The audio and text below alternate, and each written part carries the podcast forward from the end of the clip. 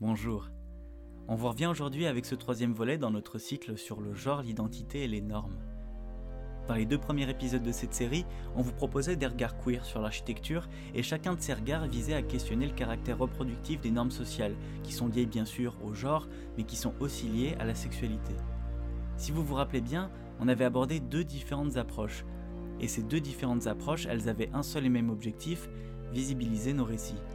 Dans un premier temps, il était question de hacker des espaces existants comme possibilité d'émanation d'expériences queer. La deuxième option, elle, elle se tournait plus vers la réappropriation des lieux, et notamment ces lieux dont la symbolique ravive des mémoires traumatiques, pour qu'on puisse finalement y injecter d'autres formes institutionnelles, toujours plus inclusives, toujours plus queer et toujours plus tangibles. Au programme aujourd'hui, on échange avec Apolline Branken.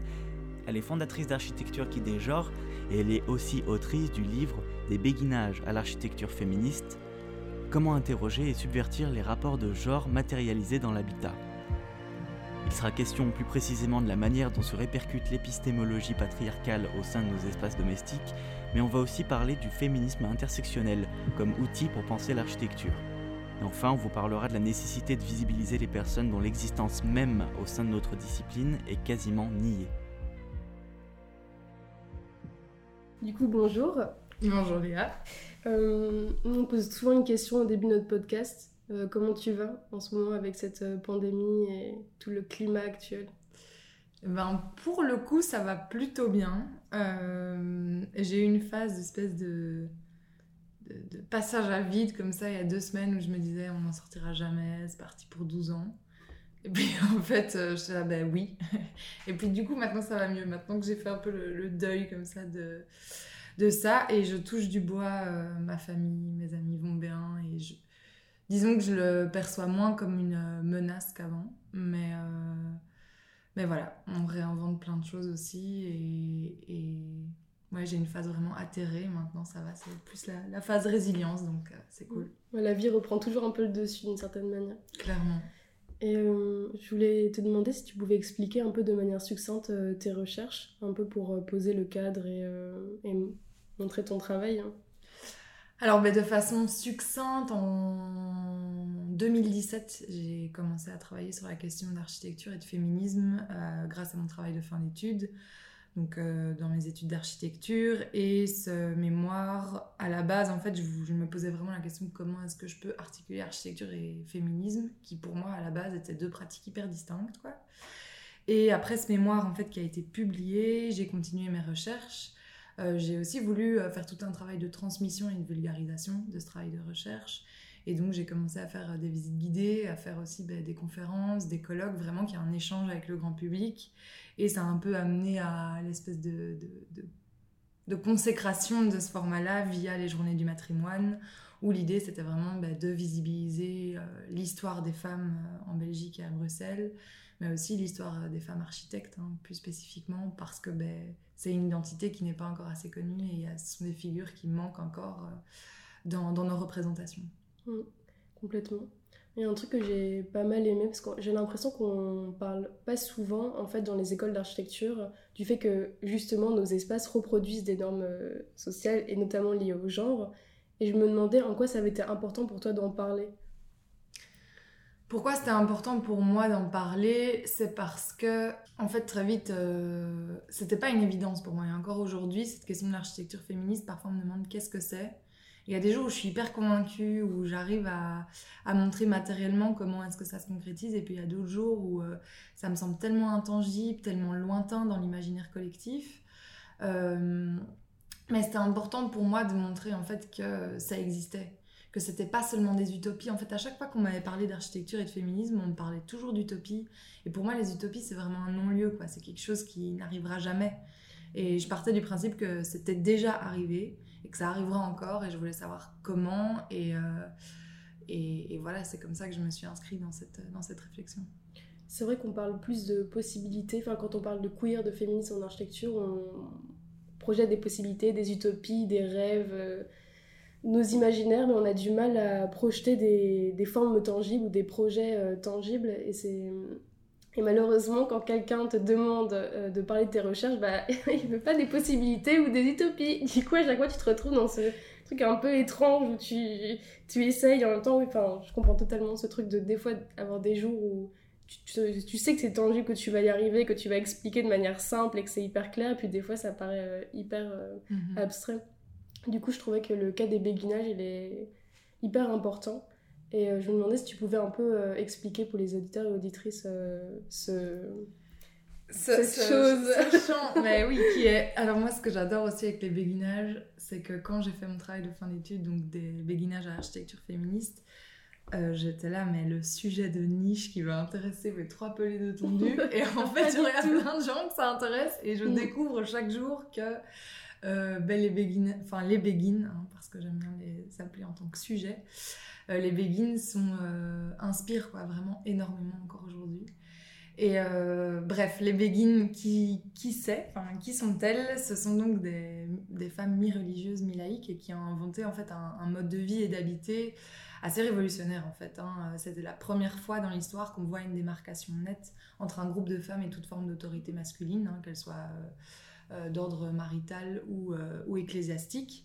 Euh, à l'époque, euh, donc 11e siècle, apparition des premiers béguinages, à part être sœur euh, à l'église ou épouse, pas beaucoup d'options mhm. hein, pour les femmes. donc elles vont vraiment inventer une nouvelle manière d'exister quoi en tant que femme. Et, et, quand je les ai découvertes, en fait, je faisais un travail sur le béguinage de Bruxelles en, histoire de l'architecture. Et un des, une des personnes que j'avais rencontrées m'avait expliqué qu'en fait, aujourd'hui, vraiment, les béguines étaient considérées comme les, premières euh, féministes quoi, dans l'histoire européenne, et qui plus est que certaines d'entre elles avaient été accusées d'hérésie et brûlées sur la place publique comme des sorcières, quoi. Et donc là, j'avais fait, ok, c'est bon, je fais mon mémoire là-dessus. Genre, c'est bon, il faut pas m'en dire plus. Et en fait, ce qui est dingue, c'est que au-delà de ce mode de, vie, il y a vraiment ce mode d'habiter, hein, la typologie des béguinages, qui a inspiré ben, les urbanistes du début du XXe siècle dans tout ce qui est ben, euh, cité sociale, cité jardin.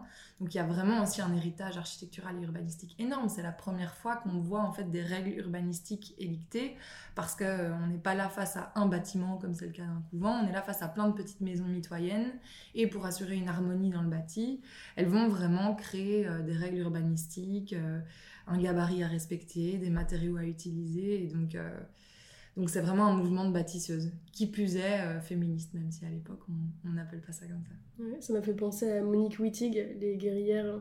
Mhm. Franchement, j'ai ouais, beaucoup. je trouve ça hyper cool.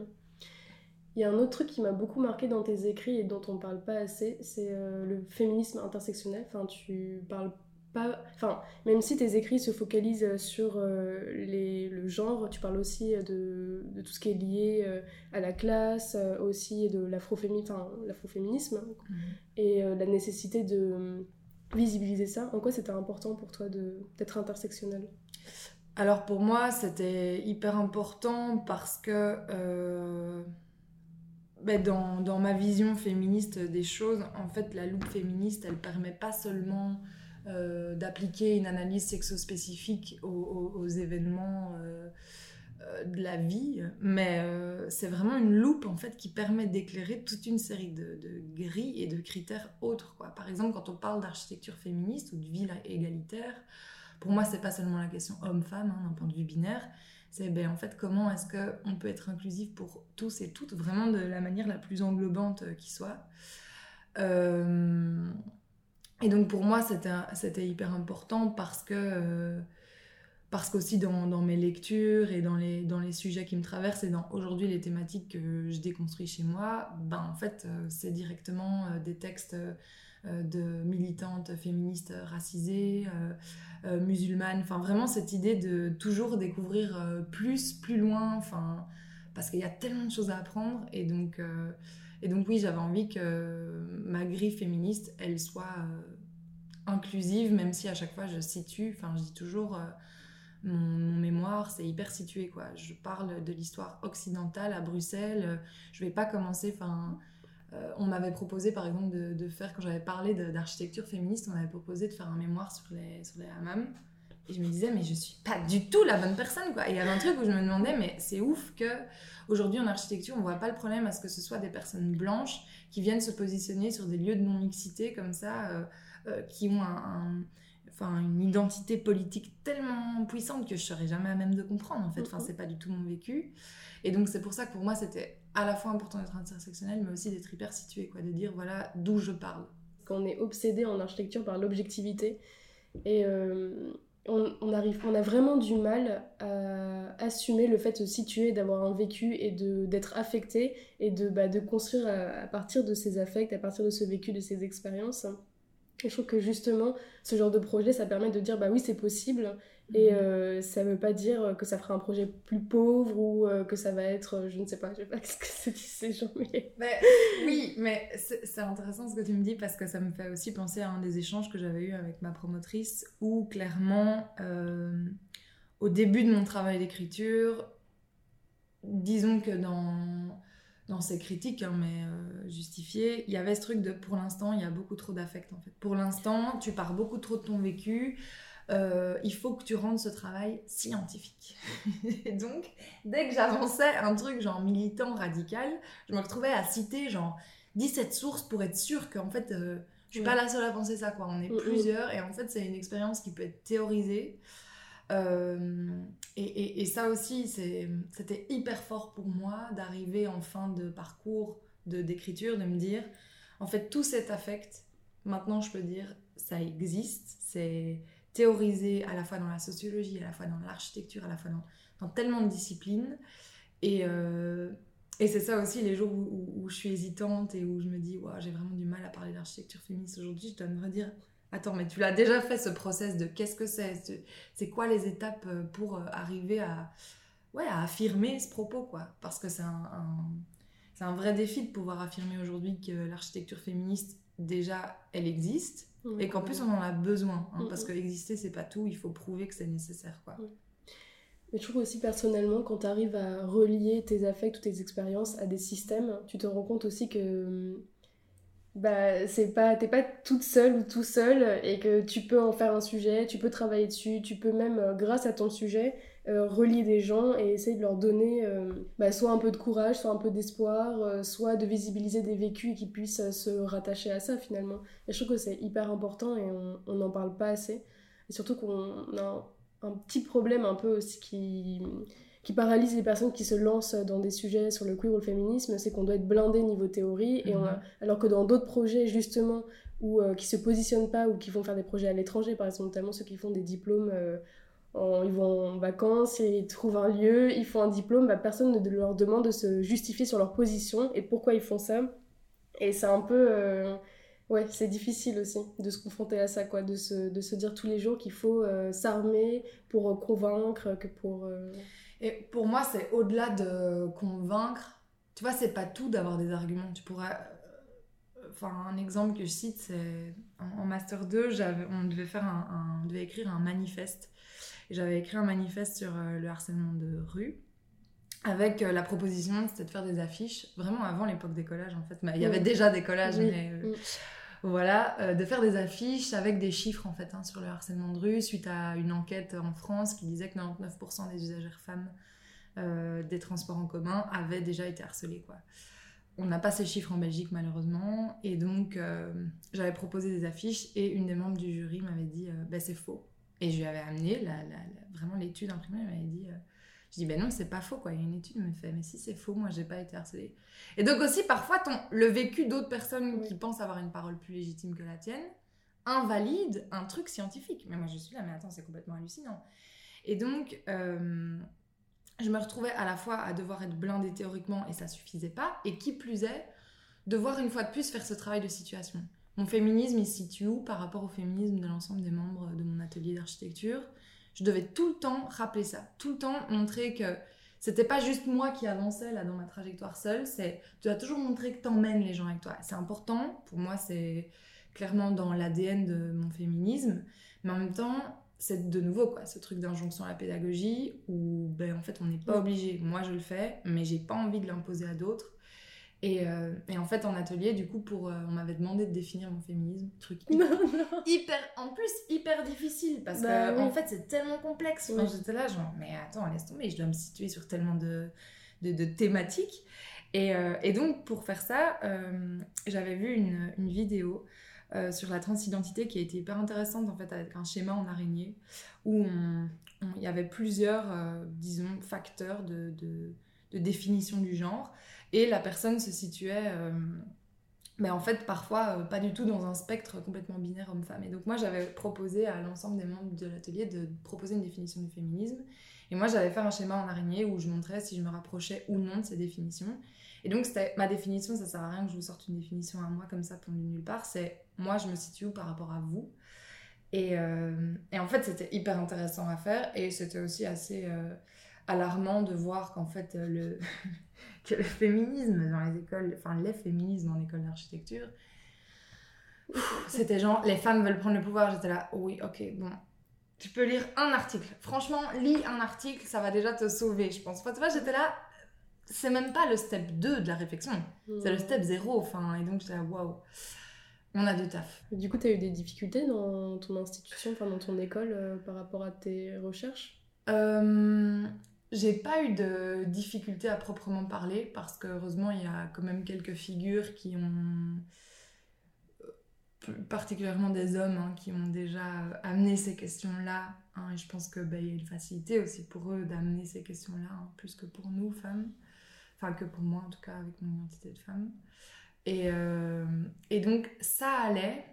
J'ai eu des trucs complètement folkloriques. Enfin, un atelier, euh, un de mes profs, donc, qui après s'est excusé, mais m'a dit et t'es fait, enfin parce que mon projet c'était un projet d'habitation féministe, surprise. et donc euh, il m'avait dit non mais euh, enfin t'es complètement radical, t'es comme Valérie Solanas, tu veux tuer les hommes, tu veux tuer Andy Warhol. J'étais là de quoi tu me causes? J'étais là attends what the fuck je veux juste faire un logement pour femmes en fait. Enfin j'étais là genre je veux juste leur mettre un toit sur la tête. Jusqu'ici il y a rien d'alarmant. Enfin et quand bien même tu vois j'étais là et quand bien même ce serait ultra radical et on ferait des performances hardcore où on fait je sais pas quoi de misant, je fais j'ai le droit. tu vois ce que complètement. donc ouais, euh, donc c'était ouf. En fait, tu vois, de proposer un logement à des femmes parce qu'elles sont femmes, c'était menaçant, c'était vécu comme menaçant pour certains de mes profs d'atelier, quoi. Oui, alors qu'en fait, il y a une vraie question là-dessus. Enfin, il y a beaucoup plus de femmes qui sont précaires et qui ont du mal à se loger, par exemple les femmes euh, célibataires avec des enfants. Et euh, d'une certaine manière, tu abordes ça aussi dans ton, dans ton travail, quoi. Mhm. Bah, en fait, très vite après mes études, euh, donc je savais que je voulais pas directement faire mon stage archi. Et de fil en aiguille, en fait, je me suis retrouvée à... Enfin, retrouver, on dirait que le truc est... Mais c'était plutôt un cadeau du ciel, comme ça. Je me suis retrouvée à travailler pour euh, la SBL Lilo, euh, qui est une, donc une association qui lutte contre le sans-abrisme.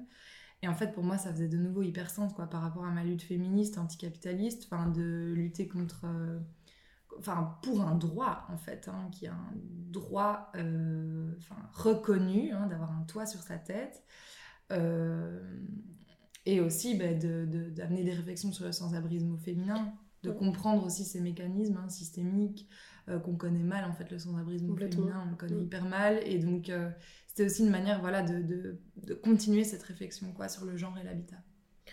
Ok, trop bien. Et du coup, ton projet euh, d'architecture qui gens, enfin toutes les visites euh, guidées, ça s'est euh, retrouvé, enfin ça s'est amené comment finalement par rapport à ça? Ben, en fait, les premières, la première visite que j'ai faite, c'était lors d'un colloque où on m'a proposé de faire une visite guidée d'un béguinage qui m'inspirait et tout. Et ça m'a vraiment hyper plu.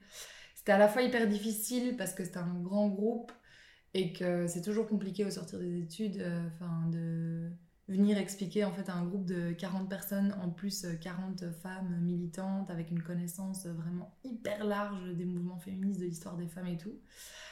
Donc disons que euh, c'était difficile comme entrée en matière mais à la fois je me suis dit mais en fait c'est génial il n'y a rien de mieux qu'être dans la rue en fait on parle de à qui la, à, qui la rue, à nous la rue, ben, qu'on la prenne, quoi, enfin, qu'on soit dedans. Et, et en plus de ça, le format des visites guidées est hyper résilient face à la pandémie. Donc moi, je dis que demande le peuple des visites guidées. Et, euh, et franchement, et, et, c'est génial, quoi, de faire ça en groupe. De...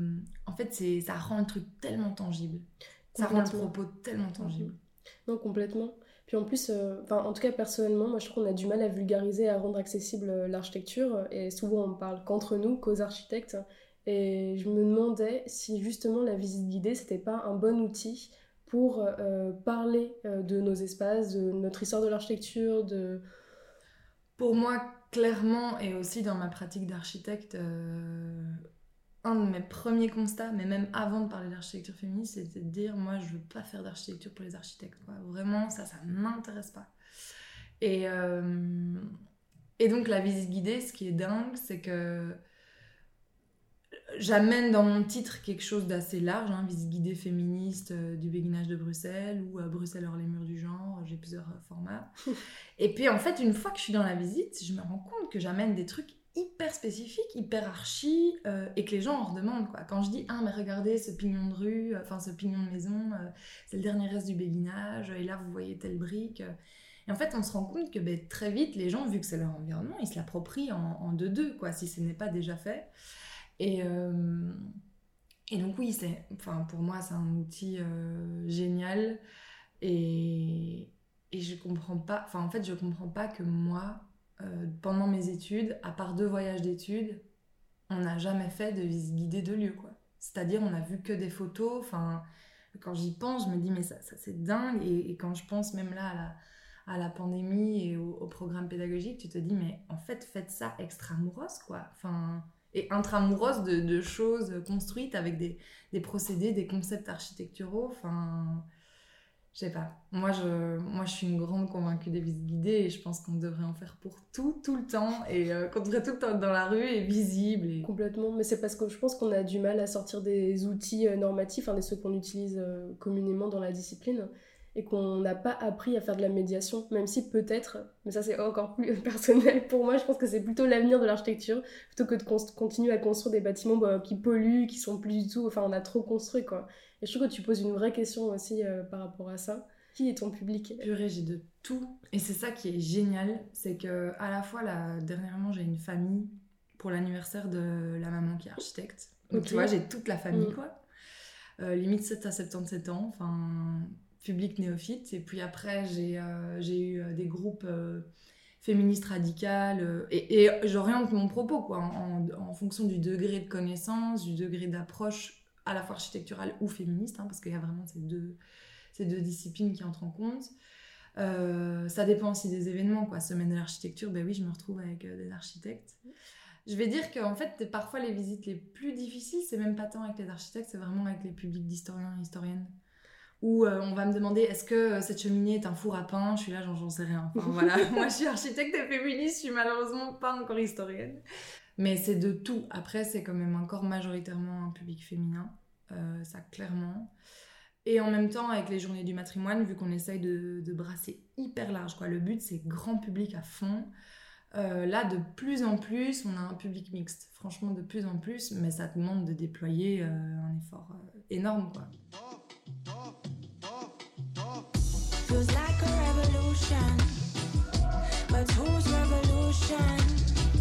As we search for solutions.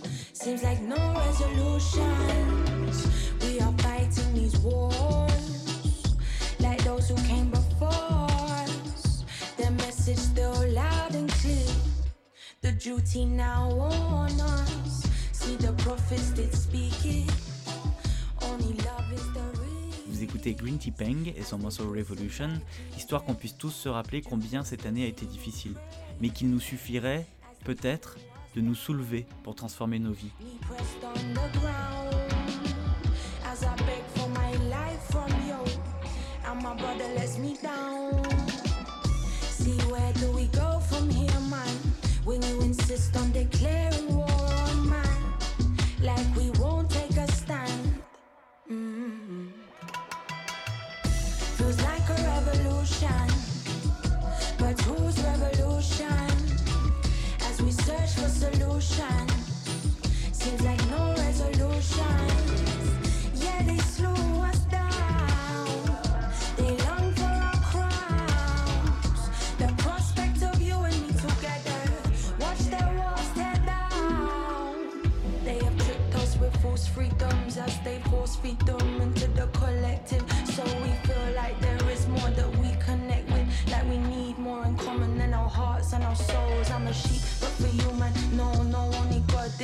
shepherd. I'm lost and I'm wondering, trying to decipher what law this is. Is it rhythm? Nah, this shit is so imbalanced. Feels like a revolution, but who's revolution? As we search for solutions, seems like no resolution. Feels like a revolution.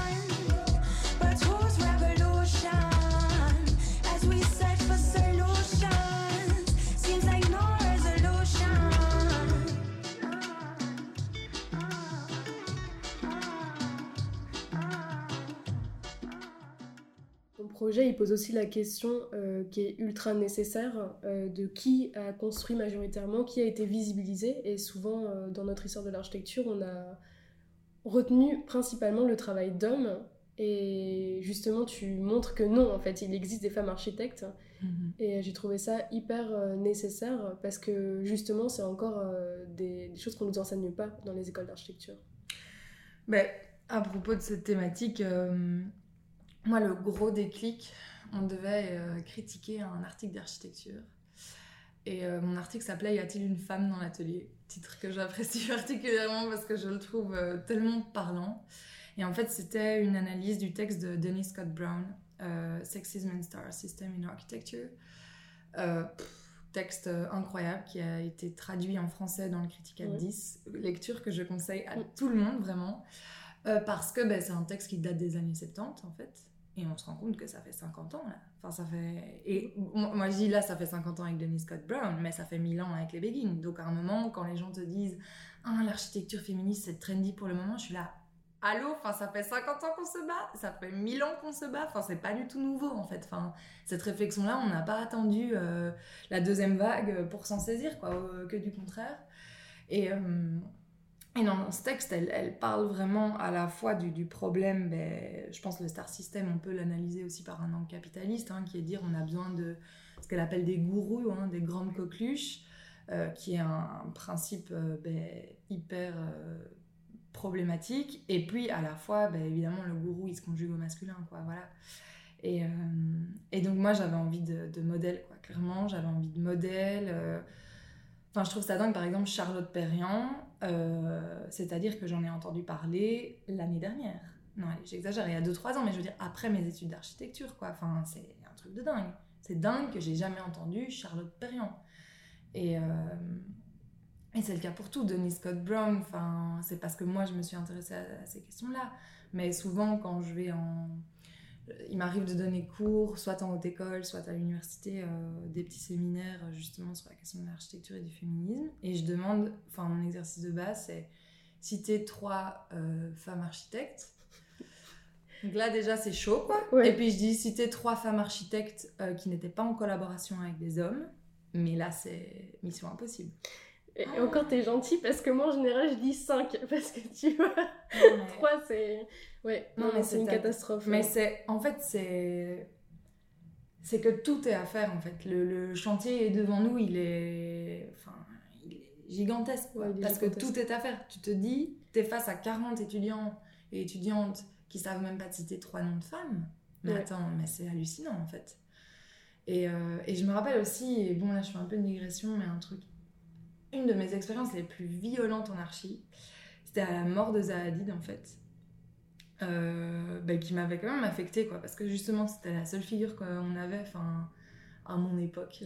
Mais voilà on était genre en 2012-2013 quoi un truc comme ça. Et euh, c'était à bientôt 10 ans quoi quand on y pense au au début des, des études. Et en fait euh, un ami à moi m'avait dit euh, ouais heureusement qu'elle est morte cette grosse vache donc là gros Ah oui, trigger warning ouais, ouais. mais juste dans ma tête j'étais là en fait le problème c'est qu'elle est femme et qu'elle est grosse Mm. et qu'elle est puissante quoi et je Ouais, m'étais dit attends, donc lui, il se réjouit de sa mort. Et il me disait, ouais, c'est parce que je trouve que son architecture est moche, mais j'étais là, mais attends, mais moi, il y a des architectures que je vomis, jamais je me réjouis de la mort de quelqu'un. Et donc là, j'ai, waouh, tu vois, ce moment où le franc tombe et tu te fais, waouh, la violence Mm, mm. du système dans lequel je m'inscris, là, comme étudiante, mais dans un futur assez proche, comme professionnelle, mais c'est horrible en fait. Non, complètement. Moi, ça me fait penser un peu. euh, alors, c'est Paul B. Preciado, je sais plus si c'est dans sa thèse ou dans un de ses textes. Il disait que euh, l'architecture, avait enfin, ne s'était pas imprégné des gender studies et du féminisme, mais qu'en gros, il y a eu pas mal de textes qui sont sortis comme ça en socio, en philo, en anthropo, et qu'on a, euh, d'une certaine manière, un peu euh, oblitéré tout ça et mis de côté. Et je trouve que ça se ressent énormément et qu'on est complètement à la traîne. Et que justement, euh, le féminisme, il permet de questionner cette reproduction des des normes sociales qui sont liées au genre, à la sexualité, à la classe, euh, mais elle permet aussi de questionner euh, la figure de l'ego de l'architecte, et ça je trouve que c'est mhm. hyper important parce qu'on n'en parle pas assez, et ça justement ça se ressent même, euh, moi je sais que quand je suis dans une agence d'archi et que je bosse, le rapport pyramidal, il me, mais je, n'arrive pas, en fait ça me bloque dans mon travail, et le fait de bosser pour, souvent on va pas se mentir, c'est un homme, pour la réussite de cet homme, et que tu participes à tout ce système, à cette pyramide, à son ego, et du coup, ça, enfin, je trouve que ton travail, justement, euh, pose énormément de questions tout en étant euh, assez simple, parce que tu fais des visites, finalement, et tu t'es pas... Bon, même si euh, c'est un outil qui peut être super bien de se camper devant avec des, panneaux et de gueuler, mais je trouve que c'est une bonne, une bonne réponse, quoi, à ça. Mm. Mais un truc un peu dingue aussi dans, dans cette question pyramidale, et c'est pas une question que tu as posée, mais je vais amener le sujet c'est donc moi dans mon bureau, mes associés, c'est parité, quoi, deux femmes, deux hommes. C'était important pour moi, vraiment. Euh, et en fait, je me rends compte pour avoir expérimenté au, sein d'un militantisme euh, l'horizontalité, je suis pour l'instant en tout cas pas convaincue euh, de ce système. Dans mon association Lilo, on est en train de mettre en place la gouvernance partagée. C'est beaucoup de travail, beaucoup d'énergie.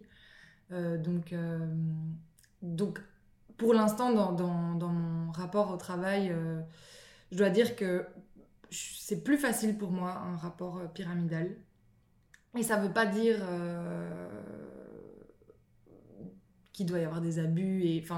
Mais juste pour moi, ça clarifie aussi les responsabilités de chacun et de chacune. Parce que je suis très fort aussi, ben, c'est quoi ta responsabilité À la fois quand tu travailles, mais aussi en tant qu'être humain. Enfin, tu vois, il y a un moment, bon, après, c'est horrible parce qu'alors on vient dans le colibri et il faut pas que ce soit une responsabilité individuelle. Bien sûr qu'il y a une responsabilité collective, etc. Mais disons que pour moi, il y a ce truc où justement, quoi, euh, j'ai envie qu'il y ait un truc euh, pyramidal, enfin qu'il y ait une hiérarchie claire. Je pense qu'il y a aussi moyen de mettre en place des hiérarchies euh, saines, même si ça paraît un peu paradoxal comme ça.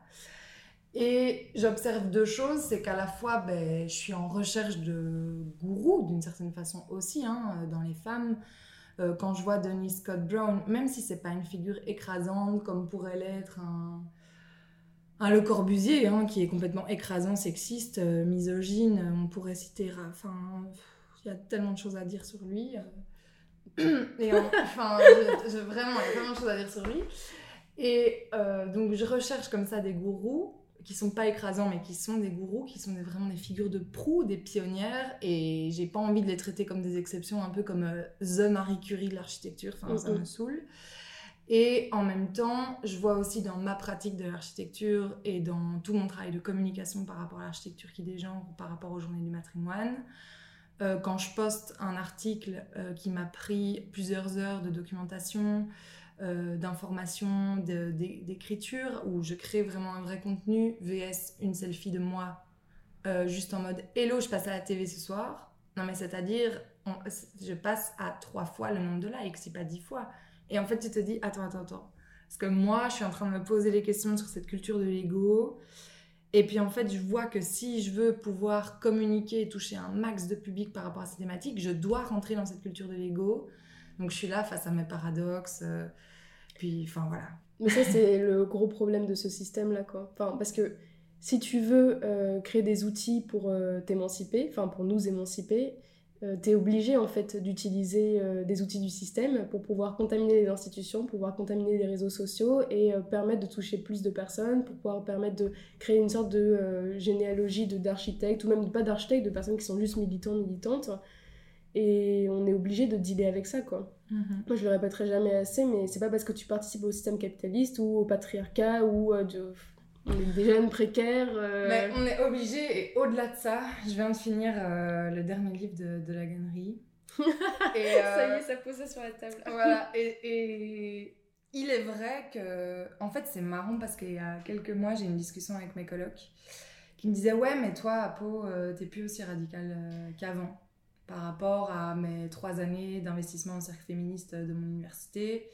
ben, mon militantisme a vraiment évolué et genre typiquement de dire euh, moi je suis pour une hiérarchie, enfin c'est c'est pour moi, j'arrive pas encore à le théoriser, mais j'arrive à dire que dans mon expérience professionnelle, c'est plus violent pour moi l'horizontalité parce que je me suis retrouvée présidente et en fait quand il y avait un conseil de discipline, l'horizontalité, ben mon œil en parachute, c'est juste toi qui es euh, devant le recteur quoi. Euh, et donc il y avait ce truc de me dire pour l'instant je suis plus à l'aise avec ça et quand quand j'ai lu ce livre, je me disais aussi en fait je l'avais pas théorisé mais ce rapport aux institutions, ce rapport vraiment à, ouais, à, entrer dans les organes de pouvoir et à changer ça de l'intérieur, ouais, j'y crois. Franchement, j'y crois. Je sais qu'il y a des militants euh, euh, révolutionnaires qui seraient outrés d'entendre ça, mais je pense que je pense que j'ai plus d'impact en faisant partie du, là, du comité euh, scientifique qui repense le logement post-Covid-19 en région bruxelloise. et je vais dire, j'ai autant d'impact en faisant des, vraiment de la transmission et des visibilités. Mais alors, quand je fais une manif, ce truc où il explique vraiment qu'en fait c'est un mode de communication et pas un mode d'action, je suis là, ben ouais, quand je vais en manif, j'ai pas du tout le sentiment de changer la face du monde, quoi. alors ouais, c'est galvanisant et ouais, il y a une euphorie, etc. Mais vraiment, genre aujourd'hui, je suis là, ben, dans ma pratique, je pense que c'est ma radicalité, elle se situe dans le fait de vouloir entrer dans les organes décisionnels et, euh, et ça demande effectivement des gourous, et ça demande une culture de l'ego, et ça demande de composer avec ça. Après, j'ai deux trucs à dire. je pense que c'est le mot gourou, c'est plus qu'on a besoin euh, d'avoir des figures sur lesquelles se projeter et euh, se, se, dire, par exemple, moi en tant que femme, queer, pas queer, et eh ben je peux réussir parce que d'autres l'ont fait et qu'il y a de l'espace qui va être fait pour moi. Et ça, je pense que c'est hyper important. Quoi. On est obligé d'avoir des figures sur lequel se projeter, c'est impossible. On peut pas s'inventer comme ça, se construire soi, sans avoir des modèles, sans avoir euh, des lieux, sans avoir des, des, outils. Et ça, je trouve que c'est hyper important. Et euh, la deuxième chose, euh, c'est que je rejoins totalement ta manière de, de, de, militer, en fait. Parce que quand tu regardes l'histoire de nos luttes, bah oui, on est obligé de contaminer les institutions, on est obligé de, de rentrer là-dedans, quoi. C'est pas possible de d'en rester là. Enfin... Mm, mm. Bah, clairement, mais et, aussi par rapport aux figures, c'est vrai que le mot gourou, du coup, est peut-être pas bien choisi. Mais en même temps, euh, ces figures de représentation, j'insiste vraiment pour le fait qu'on puisse les nommer. Et c'est pour ça peut-être qu'on est dans un truc quand même de l'ego, hein, du moi. Parce que je vois par exemple des groupes militants, même les Guerilla Girls, qui ont genre euh, révolutionné les genres. Je dis toujours, pour moi, euh, pourquoi aujourd'hui je m'inscris pas non plus dans une collective euh, c'est de nouveau, on pourrait penser que c'est par manque de radicalité, par manque d'horizontalité. Et puis de nouveau, c'est de me dire, mais attends, mais en collective, tu retiens le nom de qui? Est-ce que tu sais nommer une personne d'une collective?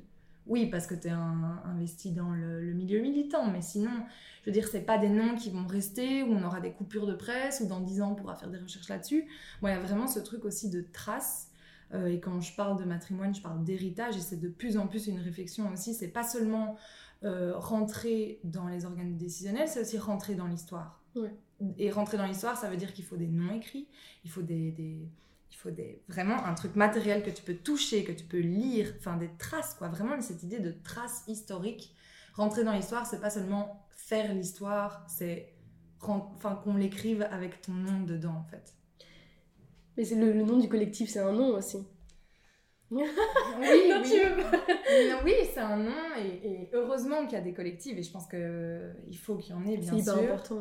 C'est hyper important. Autant moi là dans ma pratique, je me dis mais. Euh, mais c'est peut-être parce que justement il n'y a pas beaucoup de noms de femmes en fait qu'on. Peut-être que tu te dis ça, non Je sais pas. Mais par exemple. Euh, je sais te citer euh, franchement 50 euh, collectives féministes, mm. peut-être euh, une 10 ou 20 écologistes, mais dans les autres luttes, il n'y a pas cette culture comme ça du, du, collectif. Tu vois, même dans les syndicats, tu as des figures de proue, as des... alors que c'est une réflexion collective, tu vois, un syndicat, on va parler du syndicat, mais le, le, le, directeur ou le président, parce que c'est globalement encore beaucoup de mecs dans les syndicats, on connaît son nom. Aujourd'hui, nous, les collectifs féministes, euh, à part euh, malheureusement euh, la transphobe de... non, on dont on ne va pas citer le nom. Mais je veux dire, sinon, on ne connaît pas les noms des personnes, tu vois. Mais ça pose une question parce que ça dépend de comment tu vois les choses et ton militantisme et les lectures auxquelles tu te rallies. Mais oui, parfois c'est nécessaire aussi. Mais en fait, je trouve que la question du collectif, justement, elle nous permet de, de laisser de côté l'ego. Parce que justement, tu es un groupe et tu as un nom qui lie plusieurs identités. C'est une bonne question, j'ai pas de réponse là, mais, en tout cas c'est intéressant. Et c'est pour ça que, que pour moi les journées du matrimoine elles sont hyper importantes parce que justement bah, quand je fais mes visites, quand je fais mes colloques, mes conférences, je suis dans l'ego. Quand je fais toute la presse des journées du matrimoine, je suis dans l'ego parce que c'est moi euh, qui représente euh, ces journées. Euh, et en même temps, ben, j'avais envie de créer un espace où, parce que j'ai de l'énergie et tout un tas de privilèges qui me permettent de mobiliser du temps, de l'argent et des compétences et des experts et des expertes autour de ces thématiques, j'ai voulu créer un espace euh, de parole et de, à la fois de transmission mais aussi de création de savoir. Quoi. Nous, notre but aussi à l'avenir, c'est pas seulement euh, d'organiser euh, des visites guidées euh, qui existent déjà, c'est d'en créer des nouvelles. Enfin, vraiment qu'on dise, ben voilà, ta carte blanche, tu crées du contenu là-dessus parce qu'il n'existe pas aujourd'hui et qu'il faut recouper des sources, etc. Et donc, et donc, moi, pour moi aussi, créer cet espace de parole où on invite d'autres experts, d'autres experts, des collectifs, des collectifs, c'était aussi essentiel quoi donc à la fois je suis dans un rapport à l'ego et à la fois je me dis bon ben j'ai une conscience vraiment off course de qu'il faut euh, qu'il faut qu'on mette nos forces ensemble. Genre là, on a organisé un wiki matrimoine, donc un éditaton euh, sur Wikipédia, euh, pour mettre pour référencer des femmes, entre autres architectes. Ben, mon but premier, alors c'est pas de créer 20 fiches Wikipédia, je trouve ça génial, mais mon but premier, en fait, c'est de mettre dans une salle 50 personnes qui sont intéressées par ces questions. C'est-à-dire qu'en Belgique francophone aujourd'hui, et même là, nous, n'est pas qu'en Belgique francophone, euh, on avait vraiment des anglophones et des néerlandophones, hein, parce que le paysage euh, belge, il est aussi euh, complexe. C'était de dire, on n'est pas toute seule à s'intéresser à l'architecture et le genre, hein, parce qu'on a toujours l'impression que c'est un truc complètement... Enfin, on est trois, quoi. Et en fait, là, on était, tu vois, mais 40 à se dire, waouh, toutes ces questions-là, elles nous traversent, elles nous, elles nous font vivre, elles nous, elles nous elles transcendent notre pratique. Ben voilà, on est ensemble, on est dans la même pièce et on peut se revoir et on a nos numéros, on a nos, Enfin, c'est hyper concret en fait, c'est, on crée du mm. réseau quoi. Mm, mm. Non, complètement. je trouve que c'est dans les moments un peu de. où le. Enfin, comment dire Où c'est difficile de se projeter. Ce genre de démarche, ça permet de transformer un peu nos impuissances en puissance d'agir. Et tu dis qu'il y a des personnes sur lesquelles tu peux compter et qu'il y a une sorte de sororité qui se crée.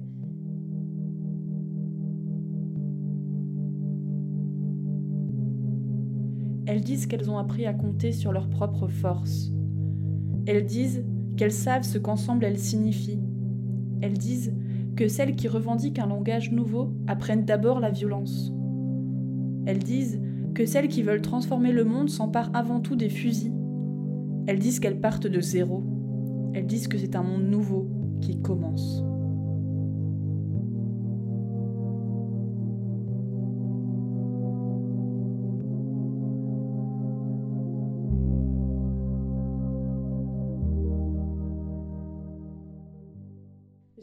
Question à te poser. Euh, est-ce que si t'aimerais, enfin, il y a un livre qui t'a marqué dans tout ton processus euh, de travail, que ce soit pour euh, les béguinages ou que ce soit pour architecture qui des gens que tu aimerais conseiller? Alors, j'ai un livre et puis j'ai une personne, et je vais dire les deux parce que je suis toujours dans la capacité de choisir. C'est mon grand problème. tu vois, j'ai des paradoxes sur tellement de choses. C'est normal. alors, le livre que je conseille, c'est La nuit des béguines d'Aline Kinner.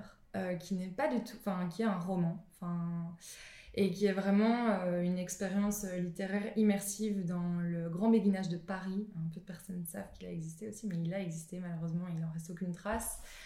où on suit, ben, en fait, ouais, des, personnages tellement inspirants. Enfin, après, évidemment, je pense à tellement de livres dis, genre, il y a aussi ce roman que je trouve incroyable.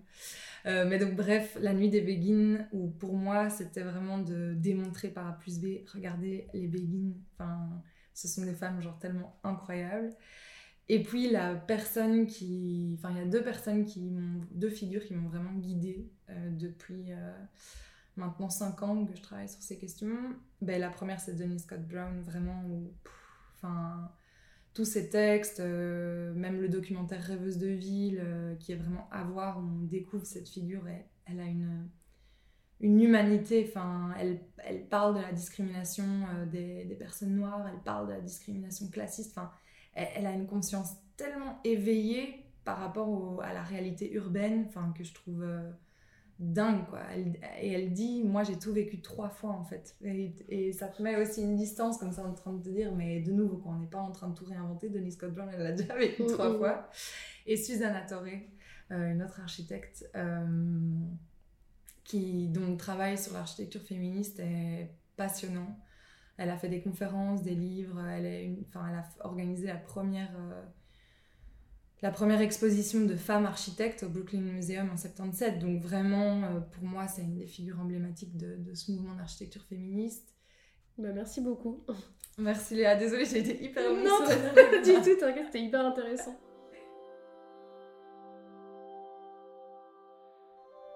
Merci à Apolline pour ses mots et ses précieuses réponses. On prend note.